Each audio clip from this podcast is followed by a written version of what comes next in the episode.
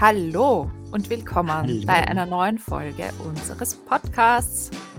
Namens Entre nous. Also alles bleibt natürlich unter uns. Grüßt euch. Grüß dich, nicht grüß euch.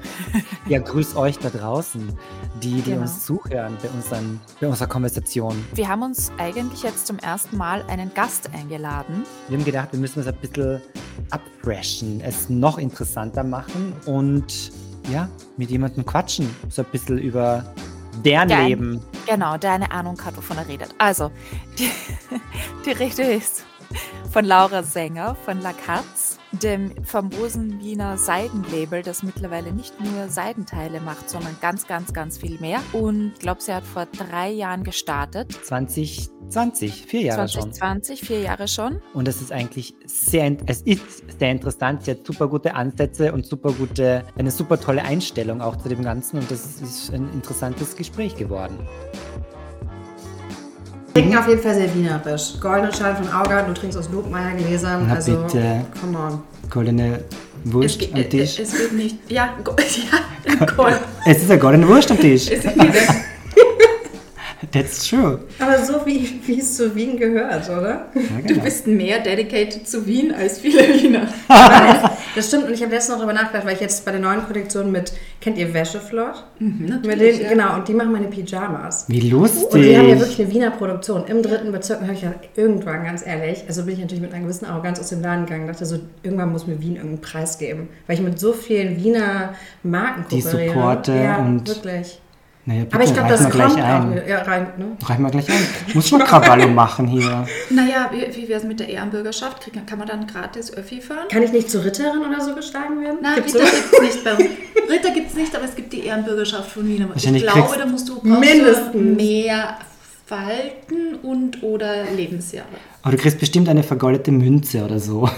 sowas, Statue? sowas ist drin bei uns. Bronzestatue? Man. Nein, nein, nein, nein. Auch nicht mehr? No. Oh. Du kriegst dann einen Aber Ah. Leute, wie wäre es denn mit einer Briefmarke? So, So wie die Spice Girls gerade in Großbritannien. die sind schier. Die sind also nicht die Spice hässlich. Girls, sondern die Briefmarken. Ja. Wir driften hier ab. Wir driften ab. echt ab. Aber wir sagen mal Hallo zu einer neuen Folge von Entre nous. Genau. Und wir haben einen Gast bei uns. ein Gast. Hi, Laura. Laura Sänger von La Katz. Genau. Wann hast du eigentlich dein Leben gestartet? Wann habe ich ja gestartet? 2020. Aber im Grunde erst 2021, ich habe Ende 2020 angefangen und dann noch mitten in der Corona-Zeit. Also etwas holprig und alles mit, ich sag mal, mit angezogener Handbremse. Und ähm, ja, jetzt sind es wie viele Jahre? Gott, Ja, was haben wir schon? vier Jahre. 2024? Vier Jahre? Ja, vier Jahre. Ich tue so, als wären es erst drei. Ja, vier Jahre. Also ich bin jetzt im vierten Jahr. Und man sagt immer so in der Modebranche, das ist so, wenn das Label zehn Jahre alt ist, das ist noch ein Newcomer. Es, Ja. Also es ist alles ein anderer, ich würde mal sagen, eine andere Geschwindigkeit. Als ich komme ja aus der Start-up-Branche eigentlich und dann ist man nach zwei Jahren irgendwo schon raketenmäßig weit oben und man braucht viel Geduld. Also mir haben am Anfang immer gesagt, be patient und das stimmt. Man muss echt geduldig sein in der Branche. Also ein Prozess. Es ist noch immer ein Soft Lounge. Genau, Quasi. genau. Ja, ja. Obwohl man dich ja eigentlich in Wien schon kennt. Ja, ich glaube, also das Glück war wirklich, als dann so das, die ganze Corona-Dramatik vorbei war, dass ich dann wirklich, äh, weil davor war ich ja wirklich nur online präsent und dass ich dann offline mich besser etablieren konnte. Und das ist natürlich mit meinem Label, also nur online sein, ist ja gar nicht vereinbar. Ich meine, ich spiele so viel mit Farbe und Haptik und Material und da war das schon echt sehr hilfreich. Und ich glaube, das hat mir nochmal so letzten Jahr, würde ich einen Push gegeben, was die Bekanntheit angeht. Und dass ich mich strategisch total auf Wien fokussiert habe, beziehungsweise Österreich. Was ich am Anfang auch nicht gemacht habe. Da habe ich versucht, so überall so ein bisschen zu sein. Du meinst jetzt im deutschsprachigen Raum, Genau, oder? und Mhm. auch im Ausland. Ich hatte am Anfang auch eine PR-Freelancerin aus Mailand, die mir geholfen hat. Mhm. Und natürlich ist es dann nett, wenn du irgendwie in der italienischen L einen Artikel hast, aber ich habe gemerkt, dass strategisch besser ist, sich wirklich erstmal einen Kundenstamm irgendwie aufzubauen. Ich lese zum Beispiel gerade die Biografie von Jill Sander und auch sie oder Vivian Westwood, die haben alle mit einem Geschäftslokal angefangen in ihrer Stadt. Dann erstmal so ein gesundes Wachstum, ihren Kundenstamm aufgebaut und von da aus ging es dann, ich glaube, für Jill Sander 15 Jahre später zur Fashion Week das erste Mal. Also Mhm. es braucht echt alles Geduld. Es braucht keine Fashion Week, nein. Aber da, da Anderes Thema. Gutes Thema. Gutes es Thema. braucht schon eine Fashion Week. Brauchen aber wir nicht noch die per- Fashion Week? Brauchen wir noch die Fashion Week. Das Ja, ja. Was ist eigentlich Thema. Fashion Week? War ja ursprünglich auch mal was anderes. Ja, absolut. Voll, ja. War auch für, für Medienvertreter da, als die Vogue noch sehr viel Macht Ja. hatte Mhm. und für die Bayer. Und jetzt ist das ja auch eher so ein PR-Spektakel. Und Ja, ich glaube, wenn du halt Schaulaufen Genau, wenn du Presse. Geld zum Verbrennen hast. Ähm, ich habe einen Bekannten und ich weiß, dass der hat erzählt, dass alleine, also es kostet immer ein paar Millionen, so eine Fashion Show, und dass die alleine für so eine, einen Lichtschriftzug oder irgendwie einen Halb gebrannt hat, natürlich alles immer super spektakulär, schon 30.000 Euro gezahlt haben. Das sind halt echt so Summen, ich glaube, ähm, Vor allem absolut nicht nachhaltig, weil Absolut wenn, du nicht dies, nachhaltig. wenn du nicht einen Plan hast, was du nachher mit diesem Schriftzug machst oder mit XY, was macht passiert Chanel- eigentlich mit den Sachen? Was macht Chanel mit diesen grandiosen Aufbauten? Ich hätte Mit der Raketen. Was, wo ist die Raketen jetzt? Der Vorhang wird einfach zugezogen, wir wissen eigentlich nicht, Ja. was da wirklich passiert. Ja. Ja, ja, stimmt. Es werden eine ganzen Blumen weggekippt, etc. pp. Ja. Also ein Stimmt, Riesen, eigentlich spannendes Thema, ne? ein Riesensp Aber Aber es ist halt immer bei der Mode so schwierig, weil Mode braucht ja auch irgendwie die Illusion und es braucht auch die Inszenierung und es braucht so dieses Träumerische. Also es, es braucht das schon ein bisschen. Also nur alles so wegzucutten und keine Bilder mehr zu kreieren, bin ich auch kein Fan von. Was ja auch so ein bisschen diese ganze Nachhaltigkeitsdiskussion will. Alles so zu rationalisieren. Es braucht manchmal, also Ja. es braucht schon noch die Inszenierung. Und vor allem, es braucht diesen Lifestyle, den du, finde ich, total gut repräsentierst auf Social Media. Ja, also ich finde, deine Brand ist ja voll auch, lebt auch durch den Lifestyle, den du verkörperst. Auf Social Media und eben durch deine Mobwife. Designs. Endlich, jetzt kommt Mob- meine Zeit! Mobwife! der Mobwife! Maximalismus geht Das- los, habe ich mir Ja, sagen und lassen. dann Ja. hoffentlich dauert, ich meine, ich bin ja echt kein Fan von Trends, ja, Ja. und ich hoffe, das, das überdauert etwas, so einen, einen klassischen TikTok-Zyklus, der keine Ahnung wie lange, wobei Quiet Luxury hielt sich jetzt auch ein bisschen. Du hast gesagt, es hat sich ja eigentlich jetzt auch Aber fest etabliert. Ist das nicht etwas, was es schon immer gegeben hat, so wie Minimalismus? Immer. man- lustigerweise, wir haben gerade geredet bevor, ähm, dass es eigentlich einfach nur ein, ein neuer Slogan dafür ist. Oder ja, neuer, es wird gelabelt. Genau, das gab es aber eigentlich Label. immer schon. Genauso gab es auch die Mobwives Ja. schon immer. Und vor allem Wien ist Mobwife. Ja. Wien ist. Mobwife City. Ja. Vor allem der erste Bezirk. Ja, und ab alten 60 Damen plus, da geht's los. Ja. Die Lischka-Frauen, die, ja. Ich sage immer, ab 60, da fängt dein Promi-Leben an in Wien. Vorher bist du zu jung dafür. Ich finde auch, das ist eine tolle Stadt, aber, ja, aber genauso wie in, äh, ja. Ja, aber es ist so. Aber stimmt, Aber wie in ja. Mailand, ich finde, das ist so, Wien ist genau wie Mailand so eine Stadt, in der man in Würde altern kann. Das ist Ja. irgendwie so, die Grandezza fängt so ab einem bestimmten Alter an, oder? Voll. Das stimmt. Die Chanel-Kostüme sollte man erst dann mit 60 auspacken. Aber das greifst du dann ja gut auf. Du bringst die, die 60er jetzt in unsere 30er. Voll. Und, aber das ist auch sowas, was sich erst entwickelt hat. So, ich finde, dass ich am Anfang, da bin ich auch viel mehr, als ich Lacoste gestartet habe, bin ich halt sehr stark auf das Nachhaltigkeitsthema und habe mich irgendwie mit diesem ganzen, mit dem Narrativ, ne, mit der Identität noch, das ist aber auch ein Entwicklungsprozess. Genau, also das müssen wir jetzt ein bisschen zurückholen, weil Stimmt. dein roter Faden ist der seidene Faden. Genau. Und ja. damit hat ja alles angefangen. Genau. Und zwar mit dem Anspruch, Luxury auf einem extrem hohen Niveau zu machen Genau. und Seide nachhaltig Genau. verarbeiten. Ja, ja, also ich bin eigentlich, also ich bin mit so einem extrem, ich würde sagen, extrem kritischen Anspruch gestartet. Und zwar, dass ich erstmal gedacht habe, also brauchen wir eigentlich noch ein neues Modelabel? Brauchen wir noch ein weiteres Modelabel? Und im Prinzip nein, brauchen wir nicht. Der Markt ist völlig übersättigt und es gibt auch schon wahnsinnig tolle ähm, Kleidung, auch qualitativ hochwertige Kleidung. Und dann habe ich gedacht, wenn, ähm, ich muss das mit zwei Prinzipien vereinbaren, das ist, dass ich Schönheit kreiere und Sinn. Und dieses Sinnhafte ist halt so, äh, das ist halt für mich die Legitimation, das zu machen. Das heißt eben für mich auch jetzt nicht einfach nur einen Teilaspekt zu verbessern ähm, an der Supply Chain, sondern ich wollte das ganze Produkt neu überdenken. Und das hat echt, also so, deswegen, ich habe nicht einfach nur irgendwie mal einen Seidenproduzenten gefunden und dann mal angefangen, sondern ich habe wirklich auch ein Jahr mich in das Thema irgendwie eingelesen und das quasi studiert und dann wirklich gesagt, okay, was, was kann ich wirklich alles anders machen und wirklich besser und das ist so die Basis. Natürlich auch, die sich, also die bis heute anhält, aber natürlich musste ich auch Abstriche machen, weil ich auch gemerkt habe, ich kann nicht als kleines Label, ich kann auch nicht ähm, die komplette Industrie einfach so umkehren. Also ich kann mich auch nur, ich kann nur das wirklich nehmen, was auch da ist.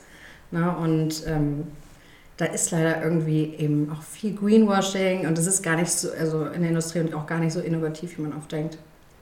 Wie Es es? wird, nur, es wird nur irgendwie toll gelabelt alles, oder? Es wird toll gelabelt und es wird traurigerweise, werden viele Dinge einfach so gelabelt, dass es wieder ein weiteres Verkaufsargument ist. Ja, weil das, die Wahrheit ist halt, dass in der Mode ein Kleidungsstück zu produzieren super, super komplex ist. Und äh, das ist auch eigentlich so, und auch so abgelöst von dem, was wir eben gesagt haben mit der Chanel-Modenschau, von irgendwie der Inszenierung und von dem Träumerischen und von der Schönheit. Und da ähm, ja, steigen halt irgendwie die meisten aus. Und es ist dann immer einfach, irgendwie leichte Lösungen zu präsentieren. Das ist dann zum Beispiel statt Baumwolle Bio-Baumwolle ist, aber es ist halt so viel komplexer, weil dann hast du halt noch irgendwie die Färbung, die voller Schadstoffe ist, oder der Druck, der voller Schadstoffe ist, was mit dem Garn, was ist mit dem Waschetikett, das sind alles, ne? Und dann wird schon wieder so pff, eine halbe Doktorarbeit. Und dann hat man noch die, die Nähe und wie es denen angeht.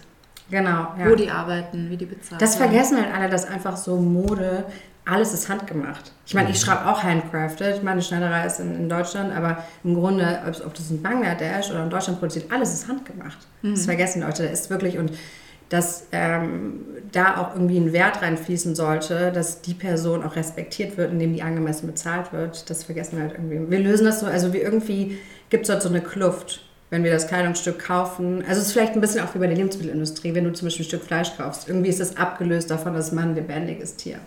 Ja, absolut. Das Aber stimmt. wahrscheinlich auch, weil früher meine Großmutter und meine Mutter, die haben alle noch in der Schule wirklich Sachen herstellen müssen, also nähen Ja. müssen und wirklich anspruchsvolle Dinge, sogar in der, in der Volksschule. Ja, das ist eine ganz Das andere hast Nähe. du heute nee, gar nee, nicht mehr. nee. Ja, weil es einfach ein, vielmehr einfach ein schnelles Konsumprodukt ist. Es geht ja auch gar nicht oft darum, die Dinge irgendwie zu lieben und zu tragen, sondern wirklich nur zu konsumieren. Ja. Das ist halt schon echt ein Problem. Deswegen mag ich das auch nicht, wenn man immer so hingeht und sagt, und vor allem in der westlichen Gesellschaft so, ja, kauft doch einfach weniger, wenn es um Nachhaltigkeit geht, weil damit diese Konsumpsychologie so ein bisschen übergangen wird. Weil es geht ja darum, dass du halt in unserer Gesellschaft ist halt Konsum heißt Teilhabe an der Gesellschaft und das, das wird halt irgendwie ignoriert und das ist ja, Ja. warum das auch so gut funktioniert.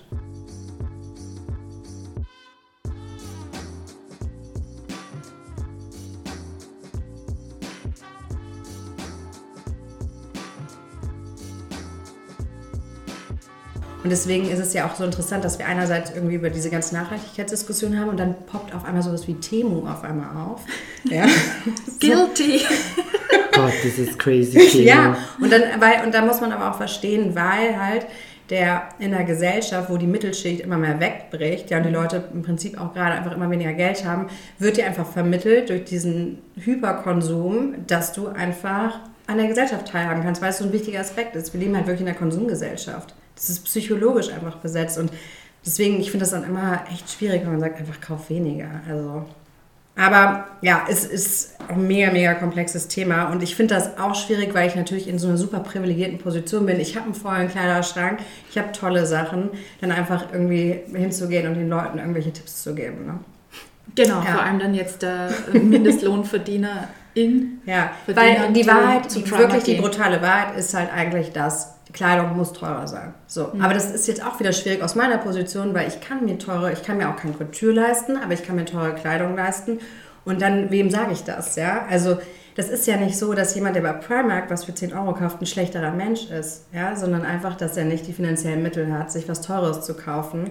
Aber wie gesagt, es müsste eigentlich, um eine Wertigkeit auch wieder zu bekommen, Kleidung, ähm, muss es viel, viel teurer sein. Und das ist ja auch so, Kleidung ist ja auch eigentlich teuer in der Produktion.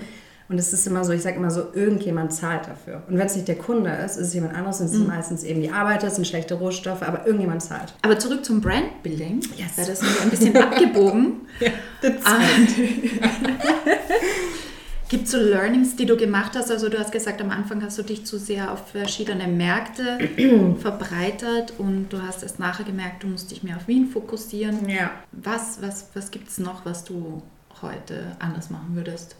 Also ich denke, das war einer der größten Learnings, weil ich habe versucht am Anfang so ein bisschen das zu machen, was alle großen Modelabels machen, also überall so ein bisschen. Und man hat ja nicht das gleiche Kapital irgendwie wie andere ähm, größere Labels. Und ähm, dann gibt es halt auch noch eine Wahrheit in der Modeindustrie, gerade in der Luxusmodeindustrie, dass die äh, gar nicht mit Kleidung Geld verdienen. Ne? Also inzwischen weiß man das, glaube ich, so ein bisschen, aber das Gucci und Co. Ah, das ist immer noch so ein Insider. Ist es? Ja. Ja, Das ist nur für Leute, Also auch ja. die ganze Fa die Fashion Week, alles, was Ja. da stattfindet, ist ein riesen aufregendes PR-Konstrukt. ja, und ähm, aber die verdienen eben mit ähm, den Massenartikeln Yes. Geld. Und da ist aber wieder das Problem so ein bisschen, dass das natürlich über reines über Labeling geht, ne? dass du die Marke eben kaufst, dass du eben, auch da geht es wieder um Teilhabe, auch das wieder Psychologie, also ich kann mir den Cardholder von Gucci leisten, kann natürlich eigentlich mir gar nichts von Gucci leisten, aber habe das Gefühl. Ich bin, dabei. Genau, ich bin dabei. dabei. genau. Ja, du kaufst dir den Genau. Lipgloss, weil du halt, jetzt habe ich gesehen, dass die Strickjacke über 1000 Euro kostet. Ja, also Wahnsinn. absurd. Ähm, also das ist dann eben die Genau. Parfumverkäufe sind ja angeblich 80 Prozent oder Kosmetika. Genau, die Lizenzen, also ich glaube genau, Parfum, Kosmetik sind Lizenzen oder auch Sonnenbrillen, ist ja. Ja. auch alles aus einer Manufaktur. Ne, es ist ja eigentlich immer, ja, Ja. genau. Und, aber da ist halt das Problem, dass die Leute, weil das sind kla äh, klassische Einstiegsprodukte ähm, in der Luxusindustrie, die auch extra für den, ähm, die Mittelschicht gemacht oder also unter Mittelschicht gemacht worden sind, um eben diese Teilhabe zu haben. Da kann ich natürlich, ich, also ich kann das ja gar nicht, produ- also beziehungsweise selbst wenn ich das produzieren würde, würden es die Leute nicht kaufen, weil ich ja nicht für dieses Label stehe. Und diese, die spielen ja ganz stark eben mit der Tradition. Ne? Deswegen willst du ja auch irgendwie Gucci haben oder weil es einfach für die, die totale Symbolik für Luxus ist oder Status. Und da ist halt immer so ein bisschen so die Problematik oder das, also wo alle Independent Labels mit zu kämpfen haben, wie verdienst du langfristig wirklich Geld? Und da ist halt auch die Wahrheit, dass die meisten halt gar nicht profitabel sind. Auch so, also ich habe versucht eben am Anfang so alles so ein bisschen zu machen und dann bin ich quasi, habe ich mich wieder reduziert und versucht auf einen Kernmarkt, eben Österreich, zu konzentrieren, was auch gut klappt und ich bin auch froh über den Weg und jetzt langsam, also jetzt fange ich an in Richtung Deutschland. Ich weiß aber auch, dass zum Beispiel Märkte, auch zum Beispiel London oder so, würde, glaube ich, super gut gehen, auch gerade mit der Seide, aber es ist halt echt komplex, in den Markt reinzugehen. Also es ist halt auch nicht so, ich kann da nicht nur ein Pop-up machen und dann kennt man mich, Mhm. Und dann bist du wieder weg quasi. Genau, genau. Du musst halt dieses, du musst echt langfristig und das kostet auch wieder echt viel Geld. Also das muss man sich strategisch schon Da musst du dorthin ziehen, da musst du die richtigen Leute, musst du Genau, da müsstest du eigentlich, also London zum Beispiel, du müsstest ein Pop-up, du müsstest dann ein Abendessen, mit, Abendessen mit Presse und Influencer, das ist vielleicht, ne, so der klassische Weg. Und dann äh, müsstest du ein Pop-up im Harrods haben und ne, du musst also so auf verschiedenen Wege und dann wahrscheinlich eine PR-Agentur, viele Aktivierungswege, um den Markt dann überhaupt mal gesehen zu werden. Ne? Und, und das ist schon, also es ist schon sehr viel komplexer. Das habe ich auch am Anfang unterschätzt. Da, Man denkt natürlich auch so, ja, ja, mal Artikel in der italienischen L und dann, ne? So und nee, Dann so, kennt dich jeder. Dann kennt dich jeder, ne? Und so, ja, so ist das halt nicht. Und ähm, ja, deswegen meinte ich auch am Anfang dieses Be Patient, was so nach einer Floskel klingt, das stimmt halt echt. Also man muss, das habe ich schon gelernt. Und das ist auch, deswegen bin ich auch froh, dass ich mich dafür entschieden habe, erstmal in Wien so gesund zu wachsen und dann von da aus. Ist auch ein harter Markt, ne? Voll. Und bist du eigentlich dann auch mit dieser ganzen Strategie im Austausch mit anderen Modelabels aus Wien zum Beispiel? Also findest du, hast du einen Anklang hier, dass du sagst, okay, ich kann über diese Themen, über diese Nachhaltigkeit, über diesen, dieses, dass ich mich lokalisiere und fest da bin, mit jemandem austauschen? Hm, voll die interessante Frage, weil ich es eigentlich, weil es zu wenig existiert. Eigentlich wäre es auch ganz schön, wenn es in Wien mehr Raum oder irgendwie Plattformen oder sowas geben würde zu so einem Austausch. Also klar, natürlich, dass ich das in dem Feld tätig bin, bin ich mehr auch mit, mit anderen Designern befreundet oder mit Leuten aus der Modebranche. Aber gerade so über das Nachhaltigkeitsthema wird eigentlich relativ wenig geredet. Eigentlich zu wenig. Gibt es wirklich zu wenig Austausch. Aber das ist halt auch das Problem, dass ich, ich habe mich ja auch irgendwann in diesem, in der Darstellung, also ich sage ja zum Beispiel auch gar nicht mehr nachhaltig, sondern ich sage ich sag immer Qualität, weil ich dieses Nachhaltigkeitsthema in so Narrativ, in so immer noch in so einem Öko-Klischee ist, dem ich auch einfach nicht sein möchte. Und das ist es verhaftet da irgendwie so. Natürlich gibt es dann schon irgendwelche, sowas auch wie Fashion Revolution, also es gibt ja schon viel, aber ich habe das Gefühl, das ist total disconnected von der eigentlichen Modewelt.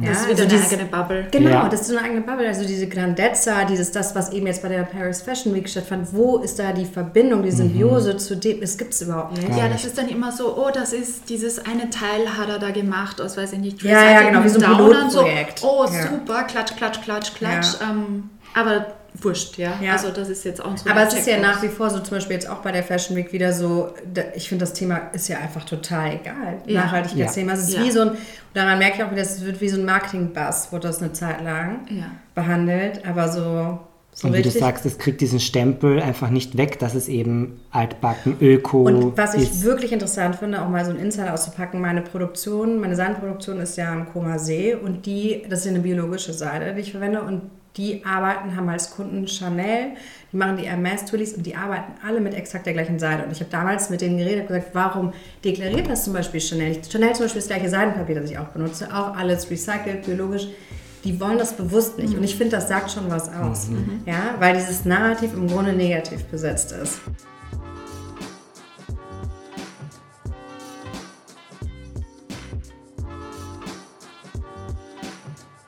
Aber ich, ich bin ein bisschen enttäuscht, weil wenn dann diese Quiet Luxury Labels, jetzt nicht Brunello Cucinelli, aber ähm, andere plötzlich berühmt werden oder berühmter, dann fängt es plötzlich an mit diesem Logo-Dropping. Ja. Loewe ist, liebe ich und finde ich cool, aber jetzt habe ich letztens Yes. ein, eine Jean gesehen, die weiß Gott, wie viel kostet und sie hatte Auf den hat Knien. Stimmt. beiden Knien, hast du Stimmt, sie auf auch den gesehen? Knien. Furchtbar. Du hast auf beiden Knien ein riesen Logo Ja. und ich denke so, Und es gibt ja so, es gibt ja so eine Faustregel, ab zwei Logos bist du ein Fashion Victim. Ne? Es Ja. ist absolutes Das finde ich geil. Also eins am Was heutzutage aber echt schwer ist. Es ist Es ist urschwer. echt schwer, weil wirklich so viel, ich meine, genau wie du sagst, so, du hast ja auch super viele Jeans inzwischen. Ja. Also ich meine, es Ja. ist echt schwer, irgendwie Dinge anzuziehen, weil meistens die Handtasche schon das Logo. Ja. Bam. Aber es ist so lustig, dass du das sagst, weil ich bin jemand, der zum Beispiel, wenn ich jetzt, keine Ahnung, ich habe jetzt gerade Sportkleidung gekauft, ich kann jetzt nicht oben New Balance tragen und unten Nike. Ja, dann ich, siehst du ich, aus, als hättest du einen Knall. voll, ich bin da jemand, der immer Oh irgendwie, mein Gott, wer ist dieser Mensch? aber ich bin lustigerweise jemand, der voll darauf achtet. Ja, ich auch. Ja, das ist meine lustig. Faustregel. Und wenn ich dann, ich sage jetzt mal, die, die, die Schuhe von Nike habe, dann ist obenrum alles monochrom, das sieht man nichts. Ist lustig, ja? Ciao. Schau. Oder wenn dann all over, äh, all over Adidas und dann passt's wieder. Ja, genau. Wenn dann komplett monochrom. Aber Louis, ist es, ist es noch privat, das Unternehmen, oder ähm, gehört Ja, das... das ist schon, das ist, Das ist schon RBHM, das ist verkauft ich Ich worden. glaube, LVMH. Na, Ich weiß es wirklich? Immer, ich weiß es jetzt nicht. Bitte, bitte nicht googeln. Ich, Ich werde steige es hier gerade ins. Fett. oder. LVHM. Oh mein Gott. LVMH. Irgendwas Französisches. wird hier Französisch. introduziert. Aber es ist äh, wissenschaftlich einmal festgestellt worden, dass je größer das Logo, also das Verhältnis des Logos zum gesamten Produktgröße ist, desto günstiger ist es. Ah doch. Und Entschuldigung, LVMH. LVMH. LVMH, okay. Seit 96 Sorry. sogar. Na Krass. bitte. Ah, Jetzt bauen sie es auf. Die droppen ja immer eine, eine, eine Brand und dann holen sie Nein, die der hat eine ganz tolle, der so hat eine ganz tolle Backmischung. Das ist so, der kauft, nein, das ist wirklich, Das ist eine Es ist eine Backmischung. Backmischung. Er kauft traditionelle Labels auf. Und das ist ganz wichtig, weil die eben dieses Vertrauen, auch wieder, boah, das Wort kann man halt oft psychologisch haben, was ich zum Beispiel mir ja noch aufbauen muss. Ne? Die stehen halt für Heritage, für Tradition etc. Und dann haut der einen neuen, coolen, hippen Designer rein. Und der dann das Ganze PR-mäßig aufzieht, der das Ganze halt irgendwie frischer macht. Dazu gibt es dann die Fashion-Shows, die aber nur reine PR sind. Und dann wird über die, die Massenartikel verkauft. Er macht das mit allen Labels so und erfolgreich. Und dann gehört Ja. ihm auch Ja. noch Sephora und dann kann er die ganzen Parfums Ja. rausschmeißen und nochmal dazu Genau, verdienen. aber es ist meiner Meinung nach null langfristig. Äh, genau, es er passiert. muss immer neue kaufen. Also, ja, ja, ja, und es ist irgendwie auch so, ich, also nein, ich finde auch nicht, also ich finde das auch mit dieser ganzen Balenciaga ähm, Ja. ähm, Diskussion so voll interessant, weil ich finde nicht, dass immer ähm, Mode einen Ästhetikanspruch erfüllen muss, sondern irgendwie kann auch anecken, kann auch irgendwie eine Diskussion auslösen, kann auch irgendwie anti-ästhetisch sein. Und ich finde das, genau, ja. kontrovers. Ich finde das deswegen, was Dan auch super interessant. Und auch nicht jedes Label soll irgendwie wie Schiaparelli sein. Einfach nur so ein, so ein ästhetischer Traum, in dem du dich bewegst. Da Aber frage ich mich auch, wenn sie das Parfum drop, droppen. Soon. Wobei die ja schon oder- auch die, oder irgendwas anderes. Ja, wobei die auch Taschen und also die haben schon Sachen, die natürlich high-priced sind, aber leistbar. Und ich glaube auch, da erschließen sich dann auch den Massenmarkt. Ja, aber sie, sie brauchen noch mehr Massen. Man kann es ja bei Mugler jetzt total schön, finde ich, Stimmt. miterleben, dass es immer kommerzieller wird oder nah. aber tut das der Marke eben langfristig gut? I don't know. I don't ne? know, I don't know. Schwierig, weil die waren ja auch eigentlich sehr... Und dann frage ich mich aber auch, weil wenn du die anderen Labels anguckst, auch wieder will J. Sander, ich meine, ihr kennt ja das, das war glaube ich mein erstes Parfum damals. Ne? Apropos Parfum, also Thierry Mugler mit seinem Angel Ja. Parfum, das er übrigens noch selber konzipiert hat. Und Das habe ich früher so oft getragen und dann sehe ich irgendwelche Memes irgendwie, dass das irgendwie für irgendwelche stinkigen U-Bahnen stehen soll. So Wirklich? irgendwo, ach, Berlin und ich so, das war mein ach, Aber ich meine, Thierry Mugler hat das Gourmand Parfum damit erfunden. Äh, danke, Thierry Mugler, weil ich, ich kann es nicht riechen. Also äh, bestimmte Parfums, die heute auch noch riesengroß sind oder riesengroß werden, bauen auf dem Erbe von diesen Dingen auf. Und ich habe einmal mit, mit, mit, ähm, na, mit dem Hennessy gesprochen, Kilian Hennessy, und der hat gesagt, das ist, das war die, so die Sternstunde im wahrsten Sinne des Wortes. Ich glaube auch. Also ah, bei allen siehst du es eigentlich in der, in der, in der Modehistorie. Die Diane von Fürstenberg. Im Endeffekt so der Ritterschlag kam dann mit den Parfums. Mit den, ich verkaufe die Lizenz, ja, und dann geht es erst richtig. Also La Katz Parfum, Miau. Ja. das liebe ich schon. Ist einfach nur. Oh Gott, ich muss mir nicht mal einen Namen überlegen. Ja, ist einfach nur fünf Sekunden. Ja, That's Yves, ja, Yves Kleinblauer Flakon. Genau. Genau, Bitte. die Katze drauf. Jetzt ich wir nur schon. jemanden, der das kreiert. Ah, Martin Granditz, da kommt das aus irgendeiner Pfefferoni dann raus. Ja, Martin? Obwohl Augarten hat ja mit Wendy und Jim einmal einen wunderbaren Parfum-Flakon, einen Das Fuchsschädel ich gar gemacht. nicht. echt? Einen Fuchsschädel, den wollte ich unbedingt haben und äh, den konnte ich mir damals nicht leisten. Und äh, mit so einer Parfumquaste obendrauf. Ah, toll. Und Irre. du konntest den ohne äh, Blümchendekor und mit Augartenblümchen. Was ich mich auch mal frage, glaubt ihr, der Inhalt oder die Verpackung ist teurer bei den Parfums? Natürlich die Verpackung. Das kommt ganz darauf Auch das bitter. kommt, na, das, Ja, kommt, aber- das kommt ganz darauf an, weil beispielsweise welches Parfum. Also jetzt die, die jetzt da im Biberregal stehen. Ja, sagen wir mal klassische Massenparfums, die bei Douglas zwischen 30 und 60, 70 Euro. Trotzdem, ich glaube trotzdem die Ich Verpackung, Verpackung. Ja. der Flakon. Dadurch, weil es ist ja alles synthetisch Packaging. Es ist hergestellt. synthetisch, ja. Ja. ja.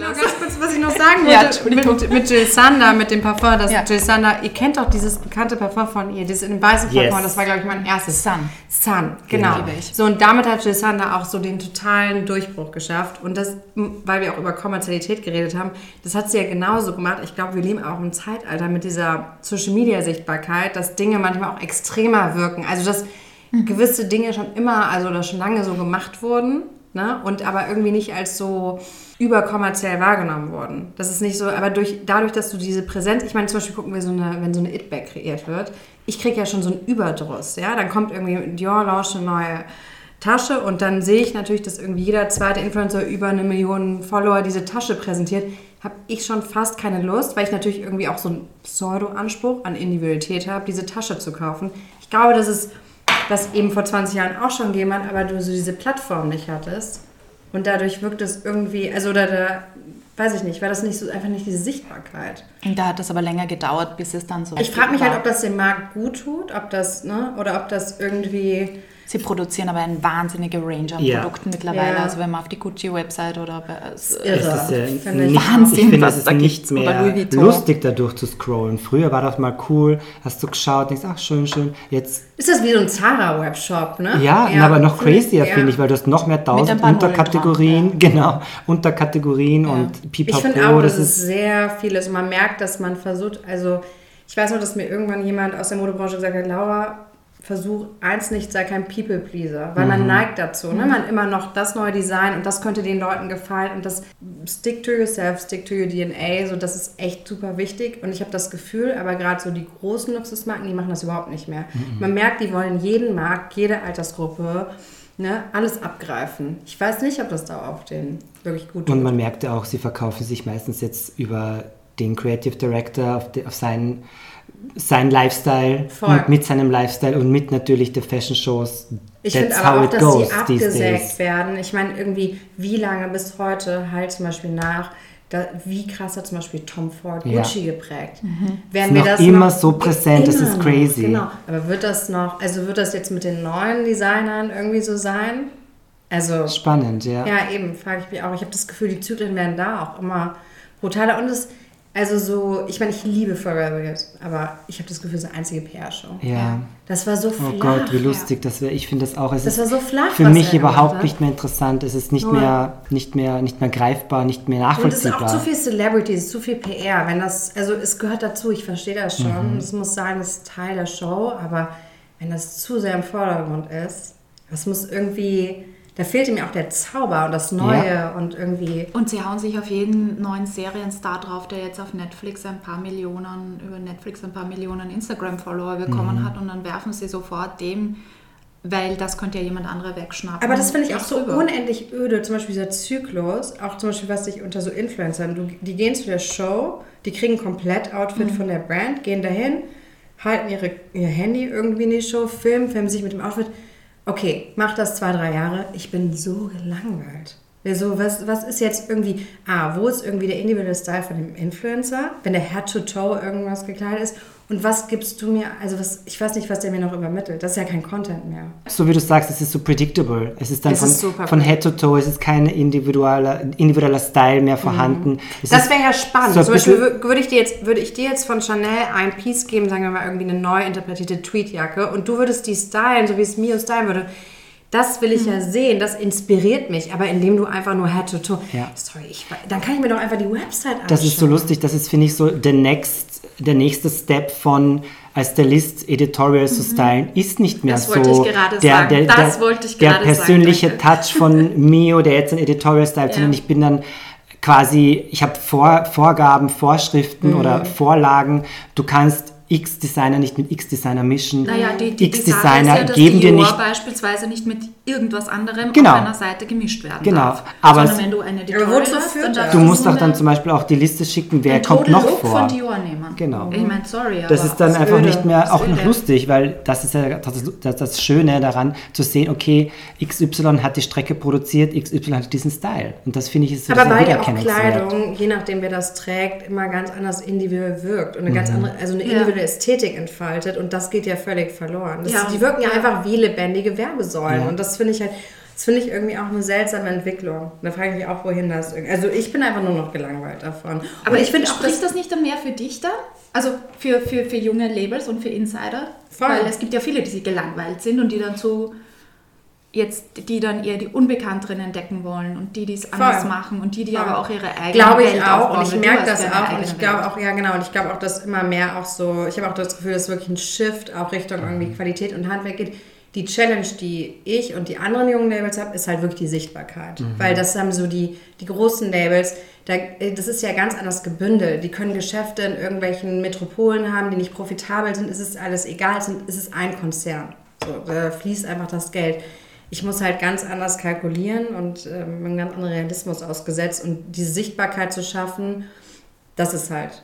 Aber ich glaube schon, dass, also ich glaube wirklich, dass das Interesse da ist. Ich merke das selbst bei mir. Und genau, merkst du das auch bei Mhm. deinen Kunden? Also du, du siehst ja oder weißt ja, wer das kauft. Sind das dann auch eher die, die den Mainstream folgen, die jetzt auf, auf TikTok unterwegs sind? Also im Sinne von Inspiration von TikTok holen? oder Gar weißt nicht, du, sind gar das nicht. Also das sind so, bei mir sind ja eh eher Frauen, so ich würde immer sagen, so ab 30 Mhm. bis 45 im, im Durchschnitt. Mhm. Und die schon irgendwie ähm, Luxus mögen, Wert auf Qualität legen, aber eben, ja, eben auch auf, nee, vor allem eben auf Qualität und das Besondere. Und was, was ich halt bei mir so sehe, wenn, wenn die Kundin einmal da ist, die kommt auch immer wieder. Das, das sehe ich halt auch. Mhm. Und die auch modeaffin ist. Das heißt, sie weiß von dir und kommt gezielt oder ist zum Beispiel auch irgendwie so die Berieselung, wenn du jetzt, wenn du jetzt eine Publikation hast, merkst du, ah, okay, jetzt kommen gerade ein bisschen mehr, die sich da denken. Mm, Ja, ja, ja, das ist auf jeden Fall. auch? Aber es ist, bei mir ist halt so entscheidend, und das finde ich halt, ich bin gerade in so einer spannenden Zeit, weil du halt früher eben bei in Jill Sander Zeiten Mhm. hattest du halt dieses, einfach hast eine Boutique aufgemacht. Mhm. Weil ich brauche halt diese, die Leute wollen das bei mir anprobieren, anfassen. Deswegen merke ich auch mal, wenn ich die Pop-Ups habe, dann ne, läuft das irgendwie so richtig gut und die Leute kommen alle und wollen es anprobieren und kaufen es. Aber die Zeit ist halt irgendwie so ein bisschen vorbei. Es ist gerade so ein Shift. Deswegen mache ich halt auch diese Pop-Ups. Aber ich muss irgendwie so ein Zwischending zwischen Geschäftslokal und Pop-Up finden. Aber es muss einen physischen Raum geben. Also ich glaube auch das, was dieses Versprechen so mit dem Internet, dass man einfach alles Richtung Online, das also ja, das funktioniert vielleicht, wenn du einen Yogamann verkaufst. Ja, aber für ganz viele Produkte, gerade so in meinem Bereich, funktioniert das nicht. Also ja, Man aber will das ja auch immersed in dieser ganzen Welt sein. Genau, ja, ja. Weil, weil du, genau, es ist, weil du, weil es nicht nur die Qualität ist und die Haptik, sondern du willst irgendwie Teil so dieses Narrativs und du willst es auch erleben. Ja. Und das, das wird so spannend eben dieses Jahr, was, wie ich das. Das heißt, wir werden, es, es wird einen, man wird zu dir kommen können. Auf jeden Fall, ab März. Und wie, ähm, wie gehst du das Projekt dann an? Also ich bin gerade, ich kann noch nicht so viel verraten, ich weiß, also ich kann verraten, dass ich im März meine neue Kollektion launche und ich habe es dem Mio schon gesagt, äh, auch etwas für Herren, das erste Mal. Ich arbeite mit, yay, mit einem ähm, jungen, sehr talentierten Designer zusammen, der mir da hilft. Also erstmal mit ähm, Seidenhose und Seidenhemd fangen wir an und für Frauen, wir machen viel mit Samt. Jetzt arbeiten wir mit Samt und ich arbeite auch wieder mit der Wiener Seidenweberei Flemmig zusammen und machen damit ähm, mit dem Leoparden Brokatstoff und sowas. Also es ist im März und ich bin gerade im Gespräch mit einem Hotel hier in Wien, dass ich direkt, weil, was ich mir eben gesagt habe, dass ich, ich möchte halt nicht einfach mehr online launchen, sondern es direkt mit einer Offline, also mit einem physischen Raum verbinden und dass ich das dann direkt bei denen eben mache. Genau. Toll. Sehr cool. Das ist amazing und total passend.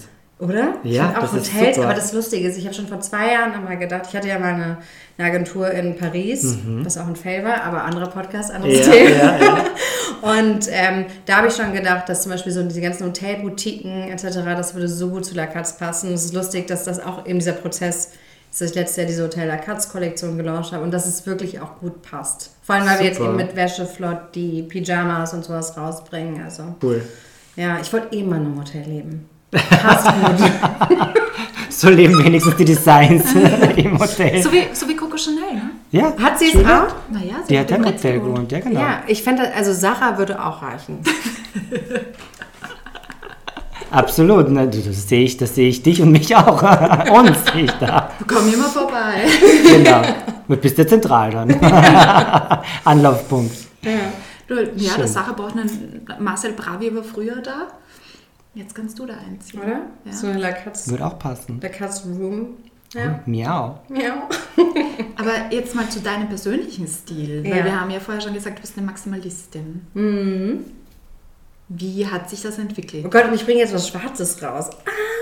What? No. Naja, du hast ja schwarze Seidensachen, oder? Habe ich? Nein. Ach ja, stimmt, ein Hemd. Ja. Stimmt, ein schwarzes Hemd. Aber Ah, mit ja, stimmt. Leoparden. Stimmt, Print oder Monoprint. Ja, ja, ja. Aber schwarz kann ja auch maximalistisch Voll, sein. stimmt. Wie hat sich dein Entwickelt? persönlicher Stil entwickelt? Genau.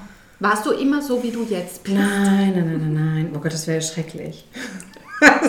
Gibt so, gibt so Fotos, wo du dir denkst, oh Gott, wie habe ich da früher ausgesehen? Ja, ich war, Ja, ich war, jeder aber. ja, total. Und ich war, ich hatte während der 20er hatte ich, also ich war total das Zara-Mädchen. Wie lustig. Ja, ja, total.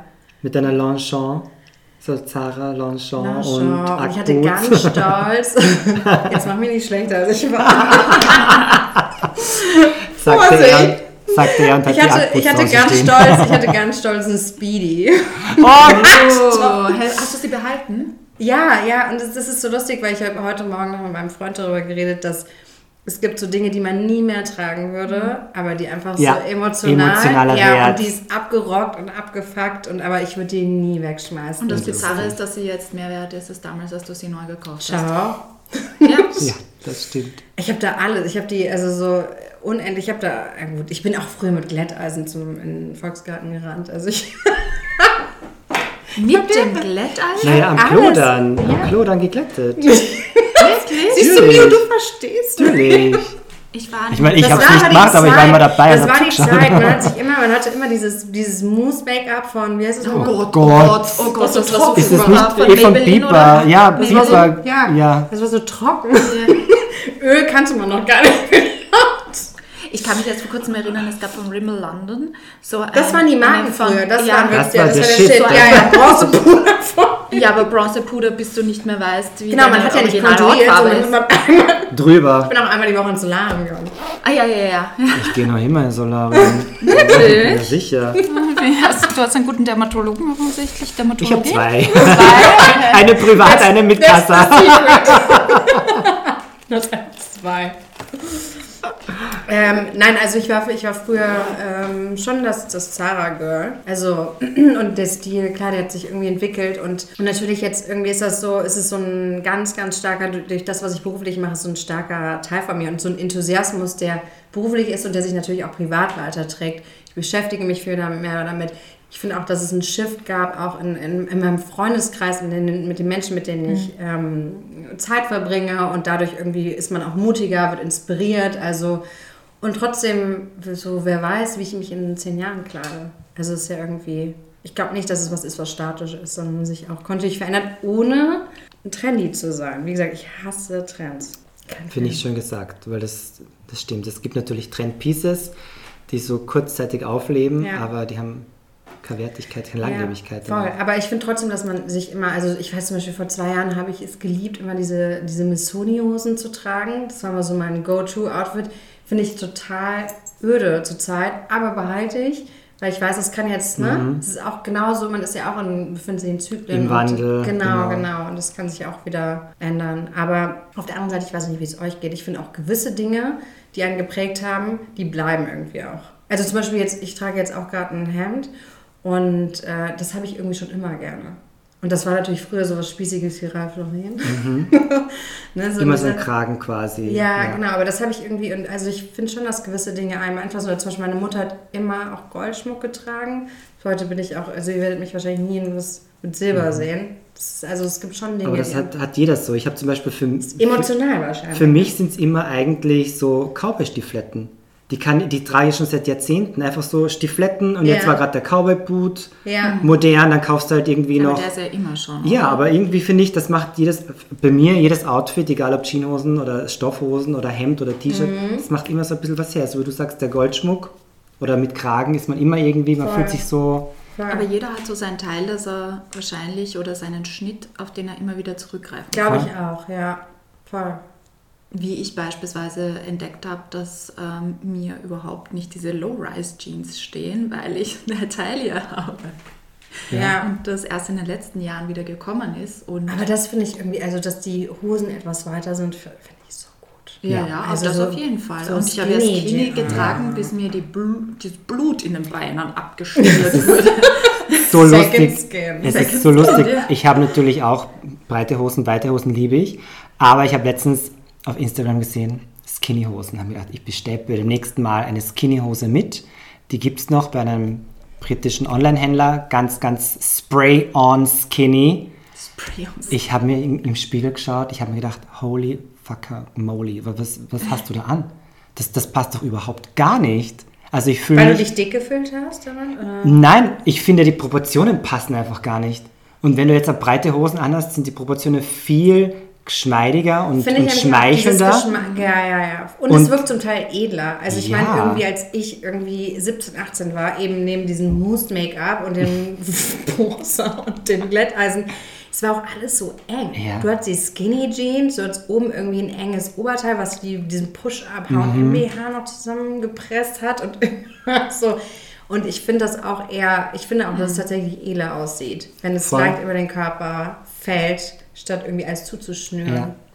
Ja, man braucht sich einfach nur an solchen klassischen Style-Ikonen irgendwie orientieren und die heute auch noch nach 60 Jahren super aussehen. Ja, Gibt es für dich eine Style-Ikone? eine gute Frage.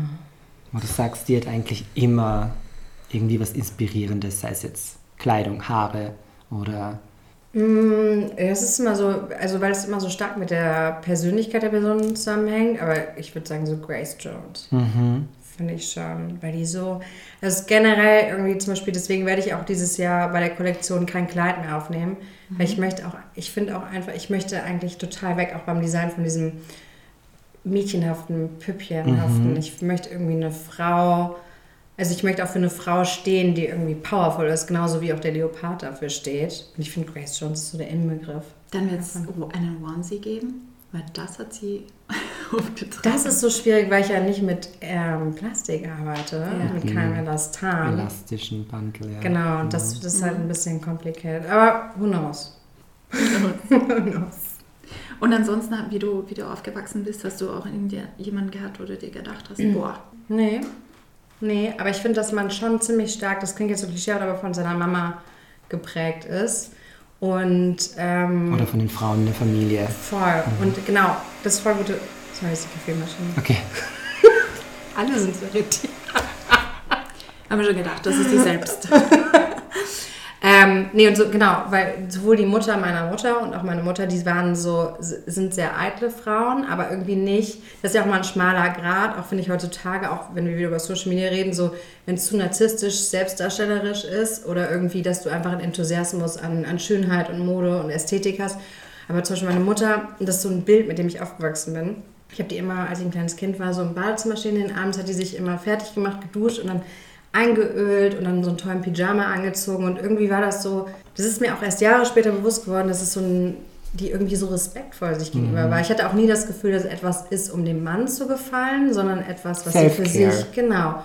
Und, ähm, und eben so diese Art von Respekt irgendwie sich gegenüber. Deswegen zum Beispiel bin ich bis heute auch so, dass ich mir auch gern irgendwie auch so, ich mag es auch, irgendwie im Jogginganzug rumzulaufen, aber auch irgendwie, wenn ich hier zu Hause bin und mich danach fühle, dann, dann ziehe ich irgendwie auch, kann ich auch High Heels oder eben einen Seidenmantel anziehen. Einfach das so für sich zu machen und das irgendwie hat die mir, glaube ich, echt weitergegeben, ohne dass sie es ausgesprochen hat. Einfach nur durch Cool. dieses, diese Symbolik ja, der Wertschätzung. Schön. Ja, von Mamas lernt man immer, wenn sie einem nicht sagen, was man zu tun hat. Stimmt, ja. Das stimmt, das stimmt.